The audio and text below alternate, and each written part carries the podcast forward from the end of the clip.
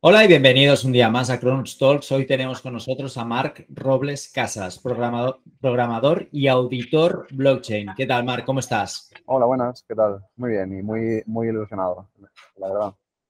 Pues, em, como siempre, eh, te damos la bienvenida y teníamos muchas ganas de tener aquí con nosotros a un programador eh, blockchain, porque creo que eres el primero que pasa por nuestro canal sí que tenemos un montón de preguntas que hacerte, pero bueno, antes que nada, por favor, Marc, preséntate un poquito, dinos quién eres, de dónde vienes y sobre todo cómo has acabado expuesto dentro de la industria blockchain.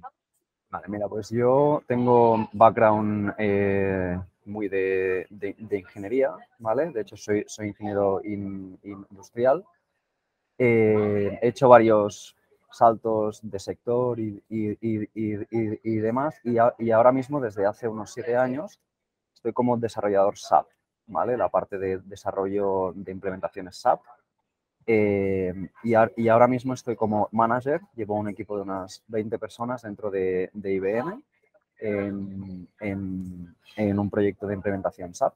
Entonces, eh, bueno, a, raíz de la, de la pandemia, eh, me empiezo a interesar por el tema blockchain. Al final es una de las, de las cinco, cinco patas de la, de la industria 4.0, el cambio que estamos eh, eh, viviendo. Y al final quería, tanto como por interés laboral como por interés muy personal también, quería, quería por lo menos mirar de controlar cuatro de, de, ellas, ¿vale? O mirar de estar metido en cuatro, ¿vale? Con el tema de SAP estoy dentro de la parte de Big Data, Trabajo con flujos de datos muy grandes. Eh, me interesaba mucho la parte de blockchain y relacionarla sobre todo con inteligencia artificial y con IoT. Entonces, bueno, empecé por la parte de blockchain, hice varios uh, masters formato bootcamp, ¿vale? Sobre blockchain como tecnología, ¿Cuáles de ellos, Marc? Perdona, que te corte, pero esto nos interesa. ¿Cómo te formaste a nivel de blockchain? ¿Qué bootcamps realizaste y cuáles sobre todo recomendarías? Vale, a ver, hice bootcamps con, una, con, una academia que se llama Tutelus, ¿vale? Que ofrece un, un bootcamp de cinco meses, ¿vale? En el que te dan un montón de contenido muy, muy condensado sobre la, tecnología blockchain, la, criptografía, cómo funciona, cuál es su uso. Es una visión muy amplia, pero, pero muy condensada, ¿vale? A partir de aquí, eh, y ya con la visión y situado, digamos, en el mapa, empiezo también a, a, hacer otro bootcamp sobre DeFi, sobre finanzas descentralizadas, ¿vale? En ese pues aprendo tema de protocolos, tema de movimiento de, criptomonedas y demás. Y luego ya empiezo a autoformarme, porque en ese momento no había formaciones como tal en tema de programación blockchain. ¿vale? Me empieza a interesar, por mi background de programación me es sencillo, ¿vale? Y empiezo ya a desarrollar mis primeros smart contracts, a, entender el, el, el ecosistema. Me empiezan a pedir proyectos, empiezo a desarrollar y bueno, poco a poco voy, voy, voy aprendiendo. Me meto también en el sector de la, de la auditoría de smart, de, smart, de smart contracts, ¿vale? Para varios fondos de, de inversión que suelen, suelen hacer inversiones en fondos de DeFi que van a salir, entonces quieren, quieren hacer como de ballenas y miran de meterle mucho, mucha capital pero quieren reducir riesgo. Entonces, bueno, me, me pagan como freelance para que le, le, audite el, el, el, smart contract y que no haya, no haya fallas, no, no haya nada, nada, raro, ni puertas traseras, ni, ni scams, ni nada. Explícanos un poquito con más detalle esto a nivel de smart contract. ¿Cómo se empieza auditando un smart contract? ¿Cómo lo analizas? ¿Qué riesgos tiene un smart contract? Y si puede ser, puedes bajarnos un ejemplo, no hace falta que pongas nombre y apellidos, pero un ejemplo que te hayas encontrado de un potencial riesgo que tú hayas podido mitigar. Vale, mira. Ah, para empezar, como, es, como este tema es eh, blockchain, al final todo, todo lo, que, lo que hay en blockchain, digamos que es pseudo público, ¿no? Tú puedes ir y acceder al, al smart contract, ¿vale? De hecho, en la web del protocolo DeFi ya, ya, ya, ya, ya te pone el, el, el, enlace a la transacción. puedes ver ahí todo el contrato. Vale, pues hay una serie de, de herramientas que te hacen un primer filtrado para que no haya cosas gordas pero después detalles te lo tienes que ir mirando tú y leyendo, ¿no? Lo que hace cada función, cómo funciona y demás. Cuando yo empecé con un fondo de inversión, ellos me pasaron un, como, como para hacer uno de prueba, ¿vale? Para ver cómo funcionaba y tal, me dijeron, no, es que mira, este es de prueba, quiere decir, es lo, vamos a hacer una inversión eh, si sale bien, si nos interesa tu, tu, trabajo, te lo pagaremos y tal, ¿vale? Yo, yo hice todo el desarrollo de, o sea, todo, todo, toda la, la, investigación y al final uh, saqué varios fallos. Resulta, curiosamente, que, que lo habían preparado ellos a, a aposta con ciertos fallos para ver si era capaz de, de, verlos. Tenían, tenían un programador que, que, había dejado fallos, que realmente lo vi. Este, por ejemplo, este yo les, la, digamos, el diagnóstico que yo les di es no, no invirtáis porque pasado un tiempo hay uno de los, de los owners que se queda un porcentaje muy, muy, muy grande de la, de la, de la inversión, es una puerta trasera, tal, tal.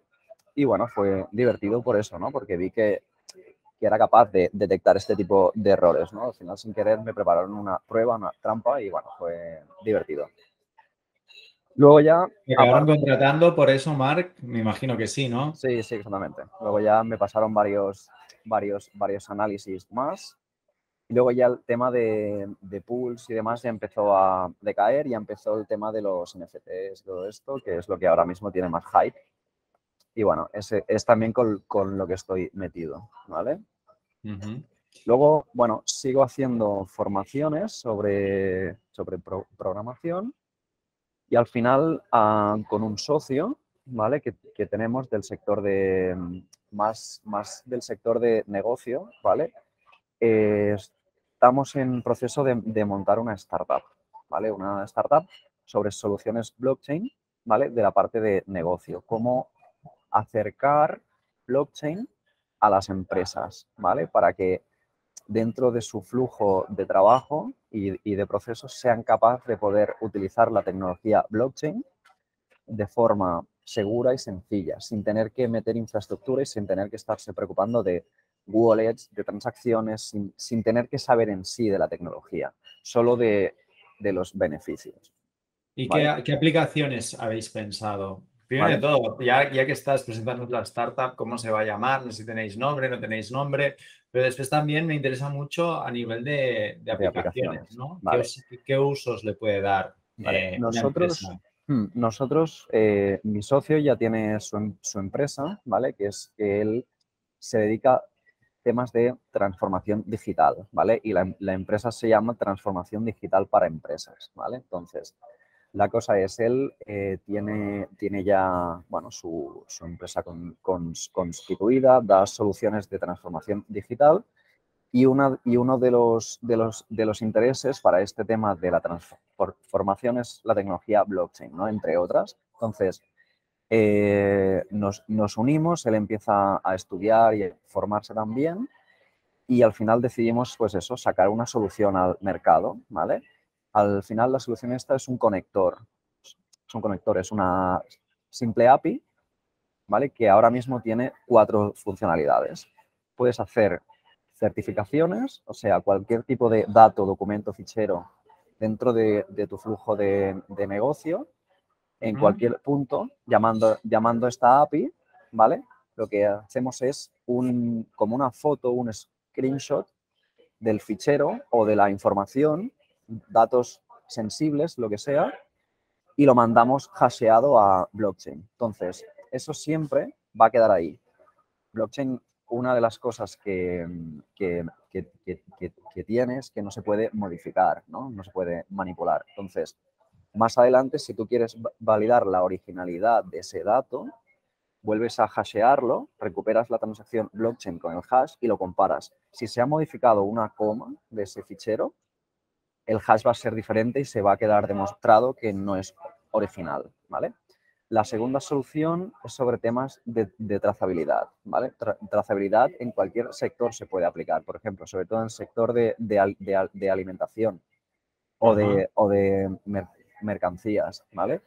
en cada punto del proceso se va haciendo llamadas a la API, se va guardando información relevante que se interese guardar, ¿vale? Y al final, con un código QR, somos capaces de recuperar todas esas transacciones. Otra aplicación que ya hemos desarrollado, que además para mí es, es la que más sentido mm, tiene blockchain, es nosotros somos eh, el sector de la, de la, farmacéutica. Desarrollamos un medicamento y ese medicamento debe estar a una cierta temperatura.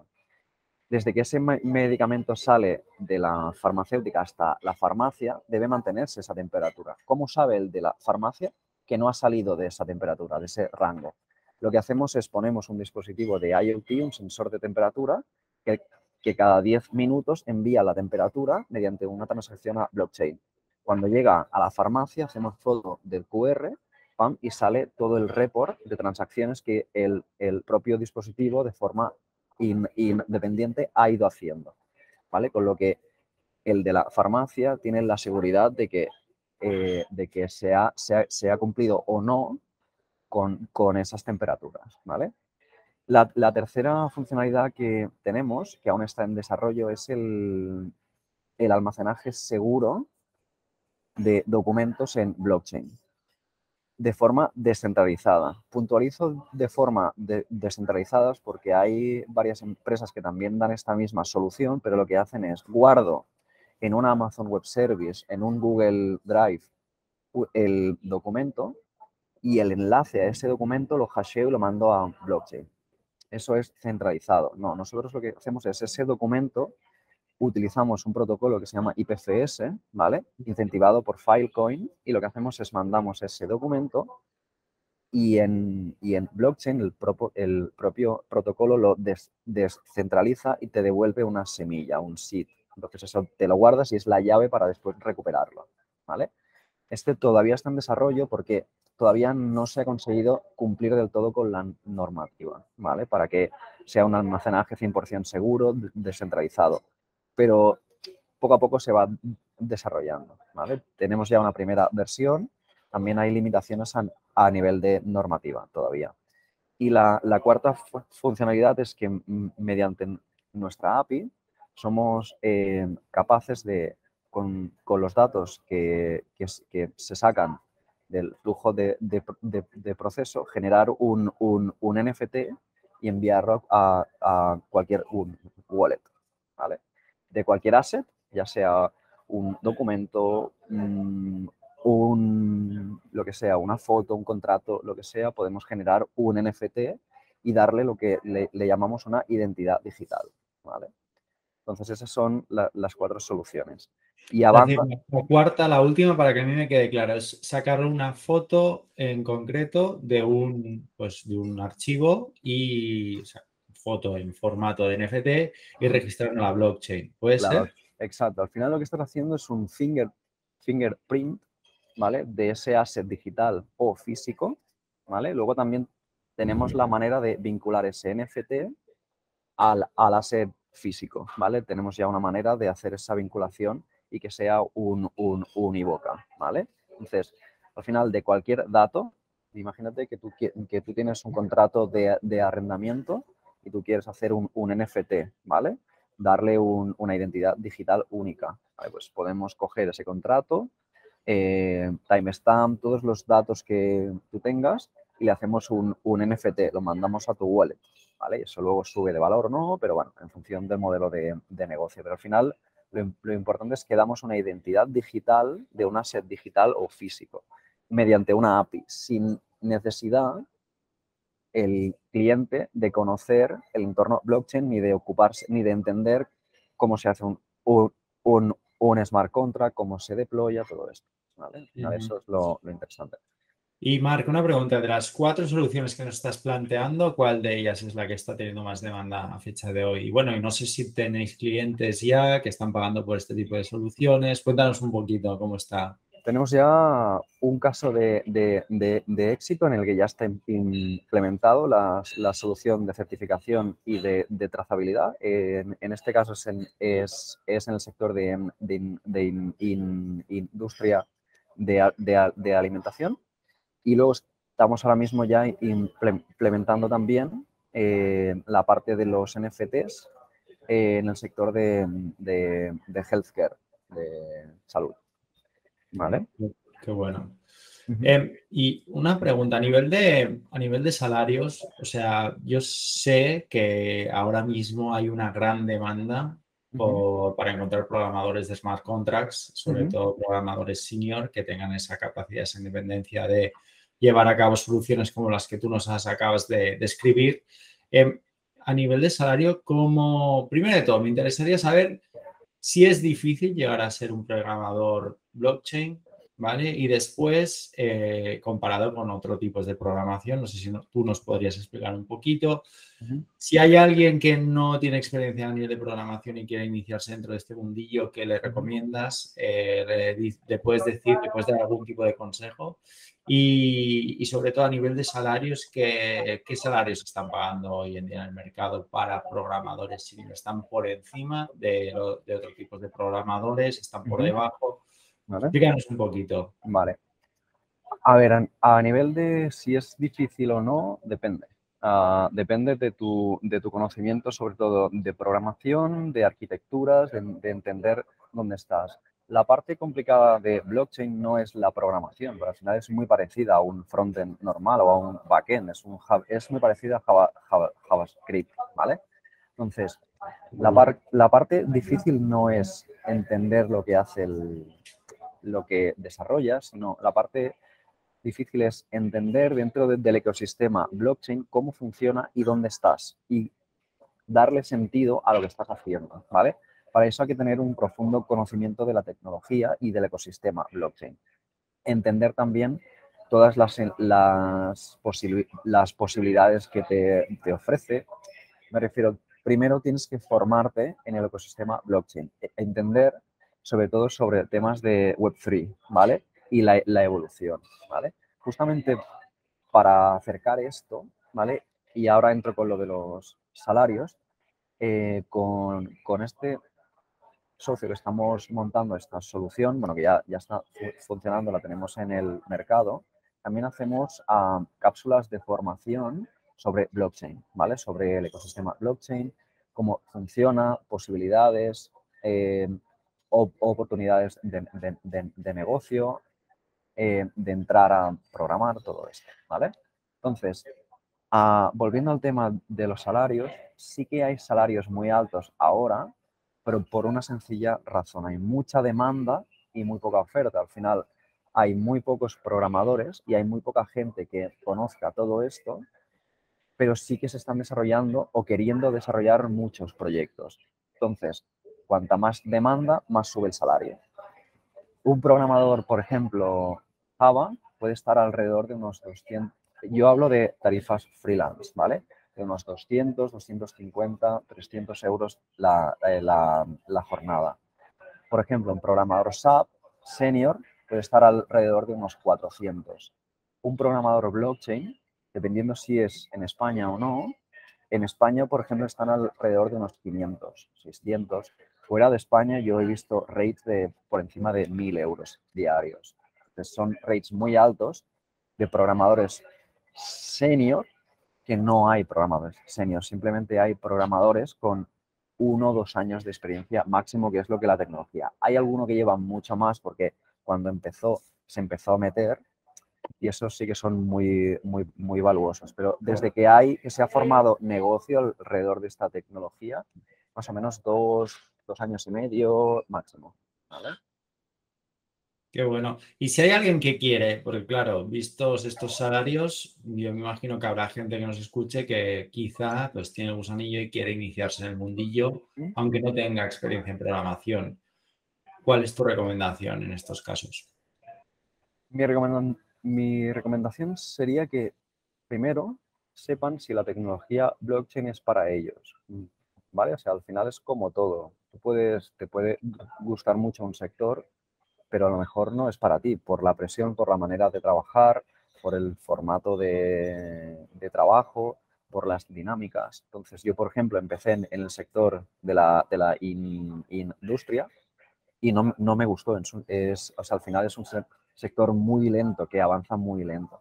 el sector tecnológico, me, digamos, se, se, amolda más a mí. Son, son cambios rápidos, la curva de aprendizaje es muy alta, entonces se amolda más a como soy, ¿no? Depende. Pues primero yo me formaría en la tecnología blockchain. Sinceramente, huiría de formaciones, eh, digamos, universitarias, pero al final te dan mogollón de, de asignaturas que no te aportan tanto valor y me centraría en aprender la tecnología desde un punto de vista práctico. El formato Bootcamp viene muy bien, es mucho contenido en muy poco tiempo, condensado, es, es muy intenso, pero al final en muy poco tiempo aprendes mogollón. Ves si te interesa y a partir de ahí pues ya empiezas a seguirte formando.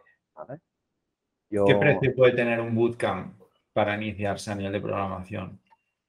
Yo creo que entre unos, alrededor de entre 3 y 5 mil euros, más o menos.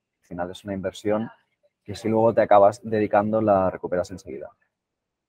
Sí, realmente por los fees que acabas de comentar, en cuatro días tienes pagado todo el bootcamp. si evidentemente te sale si te gusta y tal.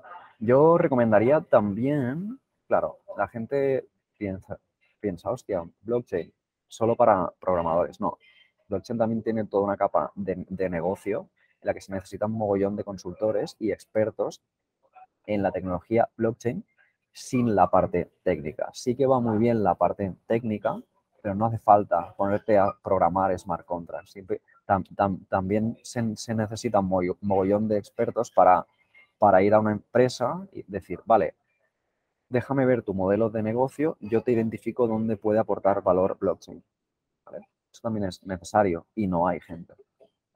Correcto. Estoy muy alineado con lo que, lo que acabas de decir y de hecho por eso te preguntaba acerca de las aplicaciones. Lo que estamos viendo en nuestro sector es que muchas empresas que se han dedicado toda la vida a la transformación digital, como tu socio, están pivotando su modelo de negocio hacia eh, cómo puedo adaptar la tecnología blockchain dentro de ciertas empresas. Que esto estamos migrando a algunos de nosotros hacia allí porque realmente vemos el gap en el sector y, no, hay nadie que esté cubriendo estas necesidades. Pero sí que es verdad que lo que también falta mucho son programadores, ¿no? Perfecto. Entonces, eh, si nos movemos ya hacia una, un prisma más a nivel de mercado y, de inversión, em, ¿Qué proyectos hoy en día, eh, tú que eres una persona experimentada dentro del ecosistema, llaman la atención en estos momentos? Es decir, yo sé que, por ejemplo, VeChain es un, es un proyecto que tiene mucho que ver con todo el tema de la cadena de suministros que has mencionado, eh, todo el tema de la cadena de frío, que no se corte. Eh, cuéntanos un poquito qué proyectos ahora mismo te, te llaman la atención. Claro, en, este momento ahora mismo estoy trabajando sobre todo con proyectos muy, muy, muy orientados a la parte de negocio, ¿vale?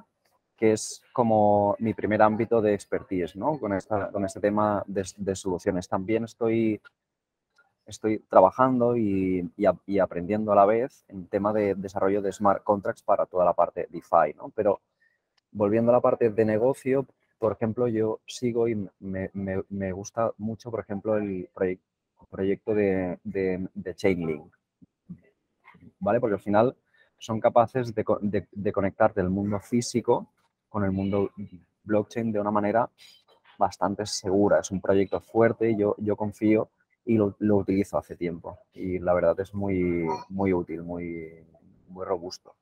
Luego también, sobre todo... Explícanos, explícanos cómo, se, cómo, cómo atan eh, la tecnología con el mundo real? Eso explica, desarrolla un poquito más, que yo creo que es muy interesante. Mm. Vale, al final lo que, lo que ellos hacen es lo que se llama, o sea, ellos hacen de, de, de lo que se llama dentro del ecosistema blockchain de, de, oráculo, ¿vale? Entonces lo que hacen es, si tú tienes que hacer una validación, por ejemplo, una certificación, una auditoría de, de un contrato, de un documento, de lo que sea, hay momentos y hay proyectos que se necesita sí o sí coger información o una validación del mundo real. Entonces ellos son capaces de lanzar ese puente ¿no? hacia el mundo real y hacer esa validación o esa conexión. ¿vale? Siempre ellos tienen sus protocolos y se aseguran de que todo sea lo más seguro posible. ¿vale? Pero al final digamos que es como una brecha dentro del ecosistema blockchain, que al final es como la idea es que sea muy cerrado y los datos no se pierdan, no salgan, pero lo miran de hacer lo más seguro posible. ¿vale? A términos generales funciona así. Tienen un sistema de APIs y tienen un sistema de cosas en las que tú te puedes conectar e interactuar. ¿vale? Eh, más o menos es esto. Perfecto. ¿Y qué proyectos más llaman tu atención? Has dicho Chainlink. Por ejemplo, este de VeChain también es muy interesante. Al final es un proyecto muy, muy chulo para este tema de, trazabilidad, pese a que nosotros hemos desarrollado una, solución similar, ¿vale? utilizando otra blockchain, como es la de, la de Bitcoin Cash, que es un fork de, de Bitcoin. ¿vale? Eh, luego también todo este tema de NFTs, ¿vale? Ahora mismo hay mucho hype. Eh, ¿Es que estamos en una burbuja? Sí, totalmente. O sea, la gente está haciendo locuras. A mí, para mí, al final yo soy tecnólogo. A mí no me interesa la, especulación. A mí me interesa el negocio, el utilizar la tecnología para un fin, ¿no? Entonces, para mí, yo desde mi punto de vista veo un, un NFT como una identidad digital la gente lo ve como algo único con, el, con lo que puedo especular. Vale, no me interesa. Es decir, me han, entrado millones de proyectos de voy a hacer, eh, soy diseñador gráfico y tengo unos dibujos y quiero ponerlos en, en, OpenSea, no sé qué. No, no, no me interesa eso. Yo necesito una identidad digital para digitalizar lo que es. Vamos a ello. Pero si es para hacer especulación, no. ¿Vale? Entonces, un poquito es es ese, ¿no? Como mi ámbito de, o sea, mi visión. Al final, dentro de, cada sector, te vas formando tu opinión, ¿no? Y al final, en los proyectos en los que vas a participar. Y para mí, esta es mi, visión, ¿no? esto. ¿Habéis desarrollado sobre Ethereum? Eh, la parte de NFTs, ¿te refieres? ¿O en general? De momento no. De, momento hemos desarrollado solo, o sea, lo hemos tirado contra la red de test de, de y hemos tirado también sobre, sobre, sobre Polygon. Al final tiene, es más barato, es un proof of stake, eh, no se pagan tantos fees, tiene más sentido tirar para allí, ¿no? Digamos que Ethereum ahora ya es como el, el abuelete, ¿no? Dentro de, blockchain, quitando Bitcoin, que es como el fundador, Al final, Ethereum uh, se está quedando atrás porque al final está muy preparada para que sea capa de negocio, para desarrollar negocio ahí, pero el proof of, of, work está haciendo mucho daño porque no se, no se esperaba esta escalabilidad de, de, uso. Entonces, fees muy altos, la moneda sube muchísimo, se descontrola. ¿Y qué opinas sobre la migración que están intentando llevar a cabo? Que, por cierto, se está demorando. Se está demorando demasiado. Eh, me, me genera dudas dudas porque al final, mientras ellos están intentando, digamos, reconstruir algo ya hecho, hay gente que está viendo sus fallos y construyendo cosas solventando sus fallos. Me gusta más esta, esta filosofía de decir, no intento aferrarme a esto, sino, mira, esto falla de aquí, de aquí, de aquí, vale, tiro esto y vuelvo a hacerlo sin estos fallos. ¿Vale? Entonces, para mí tiene más sentido. Tiene mucho, mucho nombre, demasiado peso, entonces tiene sentido que lo sigan haciendo, ¿no? Pero para mí tiene más sentido tirar por otras, por, otras redes. Y viendo, viendo estos temas de escalabilidad y de que cada vez hay más usos dentro de la tecnología blockchain, lo que sí que estamos viendo es que ahora mismo la cotización está bajando. Está, de hecho, hoy, esta mañana nos hemos levantado, creo que estábamos 24 mil dólares, estaba el Bitcoin y creo que está bajando.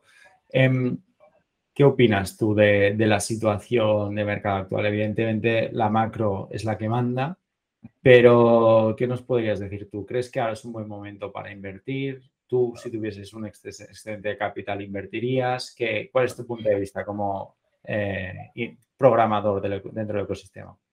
Claro, justamente como programador y como tecnólogo no me, ya, ya, ya no me fijo demasiado en temas de inversiones y demás, porque tampoco, tampoco es mi ámbito, ¿no? Hay mucha gente que se, al final ha acabado montando negocio alrededor de, todo esto.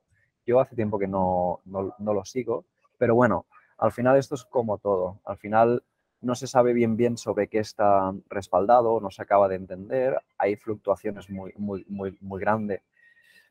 Mi desconfianza es que muchas veces hay fluctuaciones grandes en función de movimientos de, de, ballenas. Eso me genera desconfianza. Por tanto, yo, por ejemplo, tengo, tengo, tengo, tengo inversión en monedas en las que yo confío y conozco y utilizo. Por ejemplo, Link, ¿vale? Por ejemplo, BitChain, cosas que yo sé que tienen una aplicación, tienen una trazabilidad, tal. Bitcoin, porque es una reserva de valor, vaya a subir o vaya a bajar, al final, al ser escaso y al ser limitado, al final va a subir seguro de valor, ¿no? Porque al final, y, y, y, en, y enlazo ya con la pregunta del halving, a pasar como ya pasó, subirá, porque cada vez está más cerca del final, ¿no? De lo, del, del, minado. Entonces, cuando llegue el final, habrá una subida, pues, pues, ¿por, qué? Pues porque habrá demanda y será limitado. Tiene todo el sentido. Al final, todo esto es especulación y tampoco es de mayor interés. Está bien, ¿no? Tener un poquito y a veces te, llevas sorpresas, pero el negocio no está ahí para mí. Estoy 100% de acuerdo. O sea, al final, si se quiere hacer dinero dentro de, este ecosistema, mm, lo ideal no es invertir en una cripto o un proyecto. Bueno, de hecho, si tienes muchísimo, muchísimo capital, eres un gran tenedor, evidentemente, pues puedes vivir de rentas, pues invertir, pero no es, yo diría, el caso de, las personas, pues del 99% de las personas. Sí que puedes hacer dinero, pero la manera de hacer dinero es formándote, creciendo y, y entrando dentro del ecosistema que es lo que yo creo que estamos haciendo, intentando hacer un poquito todos, ¿no? Correcto, eso es. Lo que me interesa también es que me has mencionado Bitcoin como reserva de valor. Hay muchas empresas que, que están invirtiendo, por ejemplo, MicroStrategy a través de Michael Saylor está, está invirtiendo parte de su tesorería, ¿no? Eh, en activos digitales, concretamente en Bitcoin. Eh, hay otras empresas que también lo están haciendo, Tesla en su día, aunque después que, que, que sí que no. Bueno, eh, hay empresas que se están exponiendo al Bitcoin como reserva de valor. Eh, ¿Qué crees? ¿Que, ¿Crees que es una buena solución para las empresas? ¿Crees que es una manera de preservar el valor? ¿Cuál es tu punto de vista aquí? Yo creo que es un sitio donde, donde bloquear dinero, que es una cosa, o sea, es un sitio interesante, no debería ser el, único, sobre todo siempre hay que diversificar, al final es lo más, lo más rentable, lo más seguro y lo, más, y lo que al final se ha, se ha, demostrado, que es lo que funciona.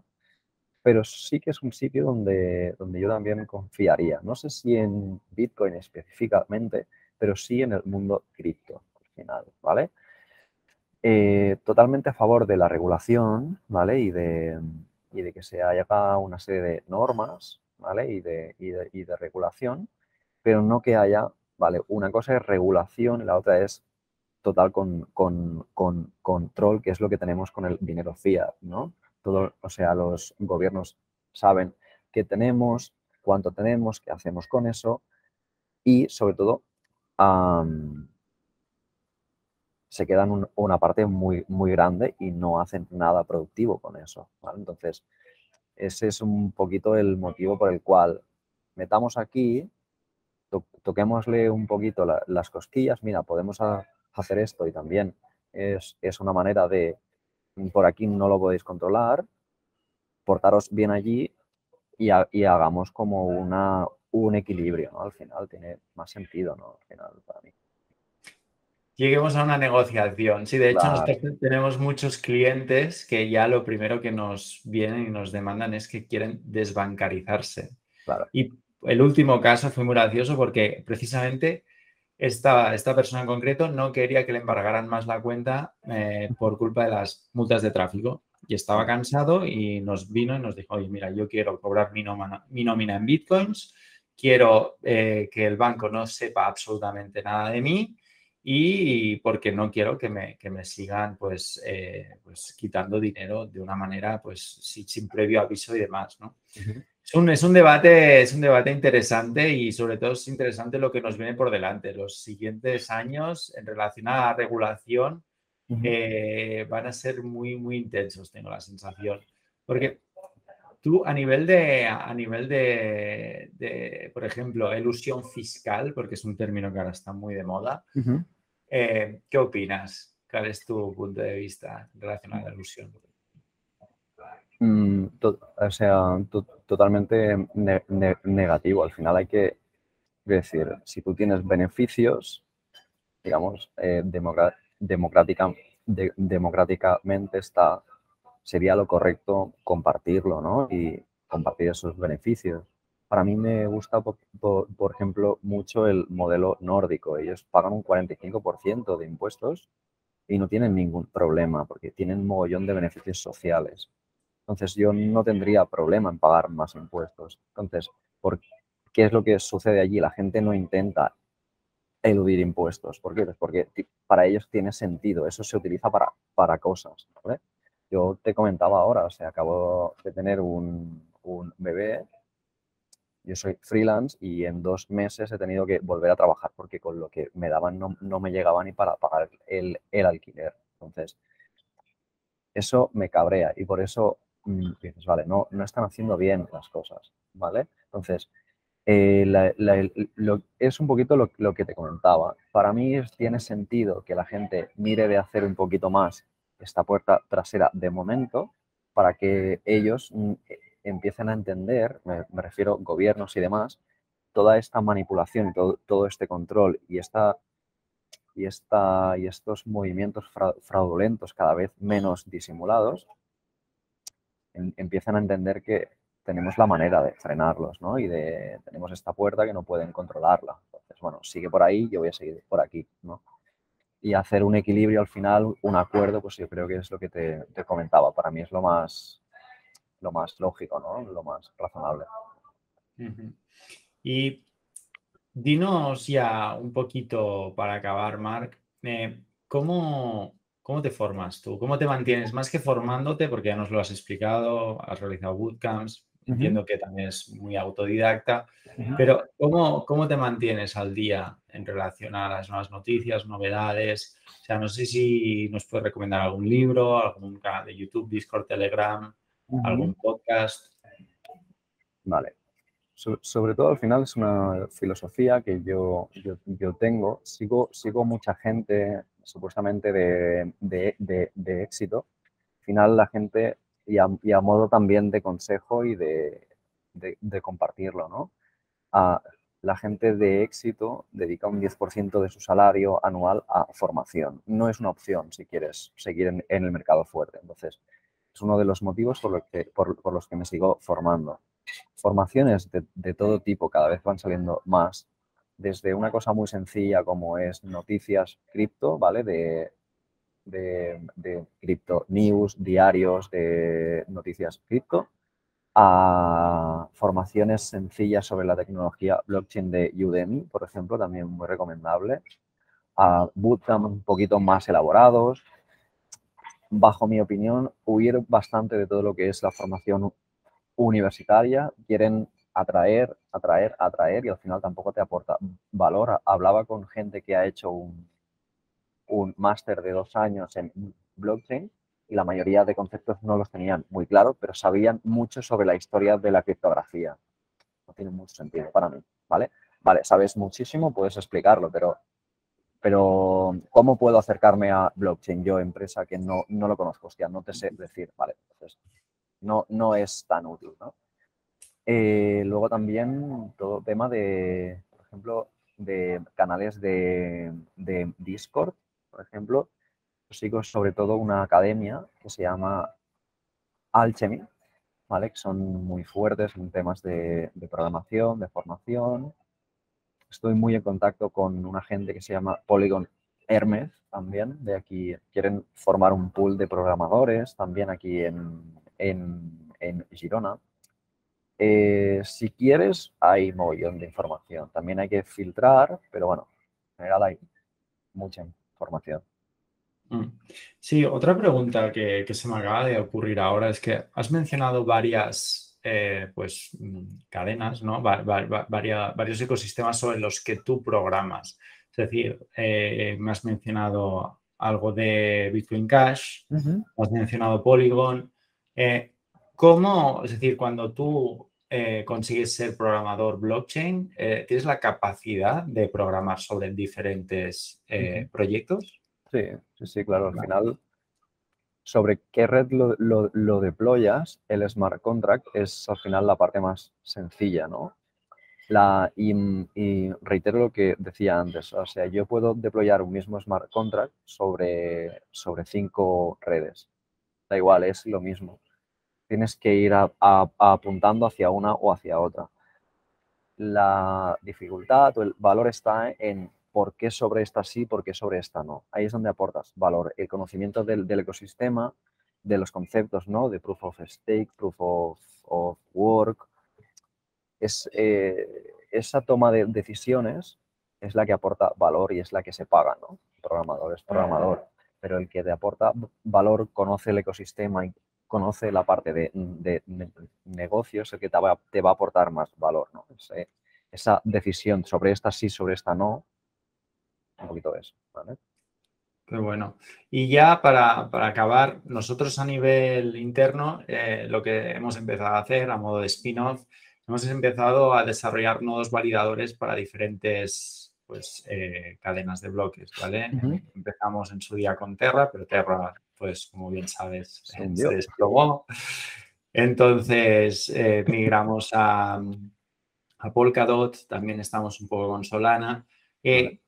¿Qué, opinas tú al respecto de, pues, de todo lo que es establecerte como un nodo validador dentro de estas redes? ¿Crees que tiene futuro, no tiene futuro? Claro, al final tiene mo mogollón de sentido, ¿no? Al final, cuanto, cuantos más nodos validadores haya, más segura es la red, ¿no? Al final, si tú descentralizas, también comentar, ¿no? Y aprovecho. Eh, muy a favor de utilizar en la capa de negocio blockchains públicas y muy en contra de utilizar blockchains privadas. Privadas al final no tiene ningún sentido. Hablaba con una empresa de mucho renombre, que tiene muchos clientes y no sé qué. Vale, enséñame tu solución. Querían ser partnership nuestros. Vale, vamos a vernos. Oye, enséñame tu solución. Me meto a la parte más de profundidad. Tenían una hiper, hiper ledger, o sea, una blockchain privada ¿vale? Perfecto, en la que tenían solamente tres nodos y los, controlaban ellos. ¿Qué sentido tiene? Pones en la fachada blockchain y por detrás estás utilizando al final la parte centralizada. No tiene ningún sentido. Guardando documentos en Amazon Web Service. ¿Y si se cae el servidor? No, es que, claro, no. ¿Qué explicación le das al cliente? Clientes que no tienen ni idea, se la cuelas.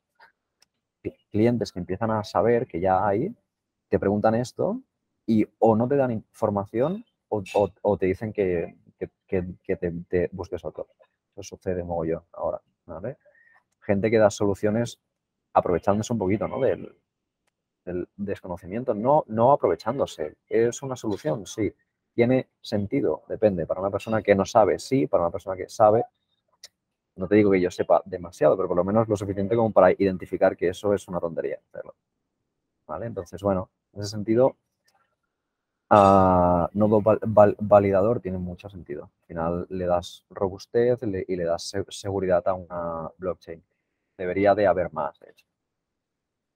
Pues muy bien. Pues nos quedamos con este último statement, que debería haber más nodos validadores. Esto nos alenta mucho, sobre todo a nivel interno, porque no es fácil. O sea, todo, lo que es la formación alrededor de este pues, mini ecosistema dentro de la blockchain está aún por explotar y realmente, pues bueno, tiene sus retos como todo, ¿no? Imagino. Correcto. Así que, pues nada, Marc, muchísimas gracias por tu tiempo. La verdad es que nos has aportado mucho valor. Eh, un punto de vista más eh, tecnológico.